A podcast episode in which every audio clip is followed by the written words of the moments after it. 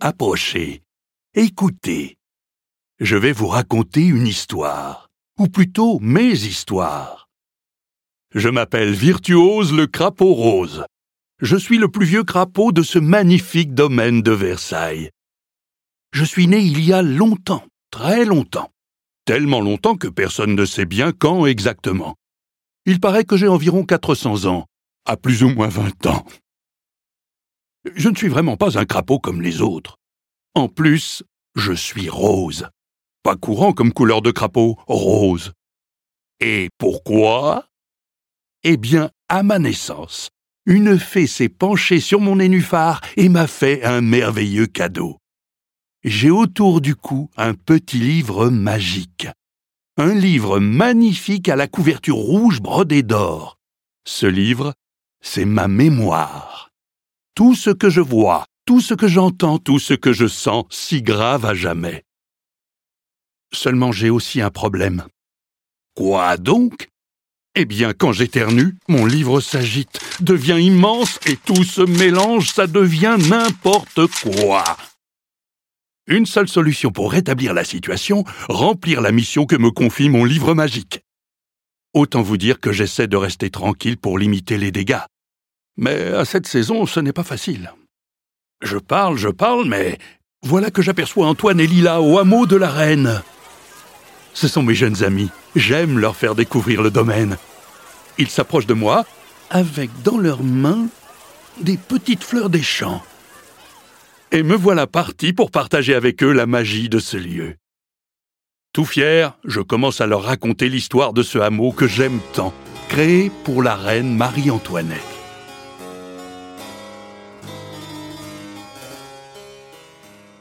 Antoine et Lila m'écoutent avec des yeux curieux. Ils se rapprochent. Le pollen des fleurs qu'ils tiennent commence à me titiller les narines et quoi, quoi, quoi, action Catastrophe Mon minuscule livre tombe au sol et se met à grandir, grandir. Les pages tournent à toute vitesse pour brusquement s'arrêter et faire jaillir du livre du jus de fraise qui éclabousse les canards, les arbres, des passants, les jardiniers, un groupe de touristes avec leur guide qui se met à courir pour se mettre à l'abri derrière le colombier. Antoine et Lila rient et goûtent le jus de fraise qu'ils trouvent délicieux. Et moi, moi, je ne ris pas. J'ai encore fait n'importe quoi. Comment faire maintenant pour arrêter cette fontaine de jus de fraise? Bientôt tout le hameau sera recouvert. Vite, il faut agir.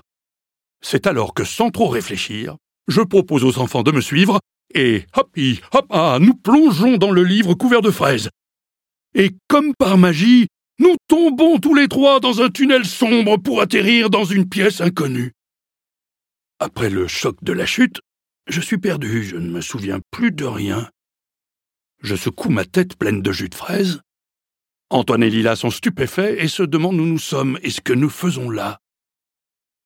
Oh là là là là, tout est de ma faute. J'ai éternué et maintenant, pour que tout redevienne normal, il va falloir remplir la mission de mon cher livre.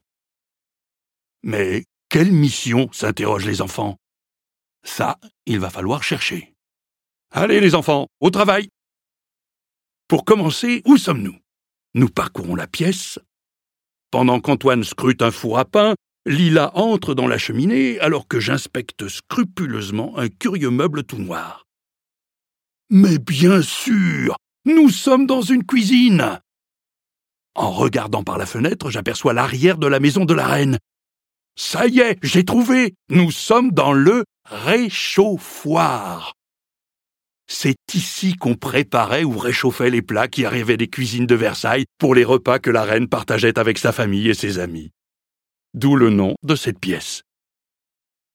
Ce grand élément tout noir que j'inspecte, c'est le fourneau de 22 réchauds qui servait à cuire les ragoûts. Et là, la poissonnière pour cuire le poisson. Et là, l'armoire qui garde la chaleur des plats. C'est alors que j'entends un cri. Antoine a déniché un livre de cuisine rempli d'anciennes recettes. Bon, je crois que nous allons ouvrir ce livre. À l'intérieur, Un petit texte est écrit sur la première page. Il est signé du nom de Bréval, le chef jardinier de la reine Marie-Antoinette. Chers amis, si vous souhaitez que le jus de fraise cesse d'inonder le hameau, vous devez impérativement préparer trois plats avec des ingrédients aimés de la reine. Marie-Antoinette affectionne les légumes et les fruits. Pour commencer, un plat composé d'une merveille des quatre saisons et d'une chandelle de glace. Ensuite, un plat avec une boule d'or bien cuite. Et pour terminer, de la crème fouettée avec quelques fraises. Vous trouverez tous ces ingrédients dans le garde-manger qui se trouve à côté de la cuisine. Bon courage. Bréval. Oh, quel couaquin ce livre magique. Voilà qu'il veut qu'on cuisine. Si c'est ce qu'il faut pour arrêter les fontaines de jus de fraise, hop hop hop, ne perdons pas de temps. Nous nous interrogeons avec les enfants. Mais enfin, qu'est-ce que peut bien être une boule d'or? Une merveille des quatre saisons Une chandelle de glace ah, et on ne peut pas dire que le garde-manger nous aide beaucoup. Antoine en ouvre la porte et là, les légumes sont si nombreux que j'en ai la tête qui tourne. Devant nous est édifiée une montagne de pommes de terre, des centaines d'haricots verts, des kilos d'oignons et d'échalotes, des quantités de choux, des concombres allongés et charnus, des paniers d'artichauts, des grosses betteraves, de belles carottes oranges. Tous ces légumes sont cultivés dans les potagers du hameau. Alors que nous commençons à baisser les bras, j'entends le cri de Lila. Elle a trouvé la crème fouettée et les fraises. Bravo, Lila. Nous avons déjà un plat. Ouf. Et pas n'importe quel plat. La reine Marie-Antoinette raffolait des fraises qui poussaient toute l'année à Versailles, et elle adorait les produits laitiers. Le lait, le beurre, le fromage, les crèmes. Comment trouver les autres ingrédients? Bréval pourra peut-être nous aider. Pourquoi? N'y ai-je pas pensé plus tôt? Quel saut crapaud je fais Dans un livre de recettes, il y a forcément des recettes. Et voilà que Lila tourne les pages et découvre une recette illustrée de merveilles des quatre saisons et de chandelles de glace. Antoine reconnaît immédiatement la belle laitue posée devant lui, et le bouquet de radis longs et blancs qui ressemble à s'y méprendre à des stalactites de glace. Bien joué, Antoine. Il se met tout de suite au fourneau et compose sa salade. Euh, je ne vais quand même pas être le seul à être bredouille. Une boule d'or, une boule d'or. Alors que j'élimine carottes, choux verts et petits pois, je tombe sur un petit légume tout rond, tout doré. Mais oui, un navet boule d'or Ha ha Quel talent d'observateur, virtuose Hop hop hop, j'enfourne le navet boule d'or. Tous trois, nous disposons nos mets dans un joli service à perles et bleuets qui était disposé sur la table. Alors que Lila finit de déposer les fraises sur une crème onctueuse, un silence de cathédrale s'installe, et tout à coup, nous nous sentons avalés par le livre qui nous ramène là où a commencé cette folle histoire. Le jus de fraise a cessé de jaillir. Aucune trace ne demeure comme si tout n'était qu'un rêve. Mon livre est là, il rapetisse, rapetisse, rapetisse, il redevient tout petit, s'envole et retrouve sa place autour de mon cou. Quelle aventure Antoine et Lila aperçoivent leurs parents près de la tour Malboro.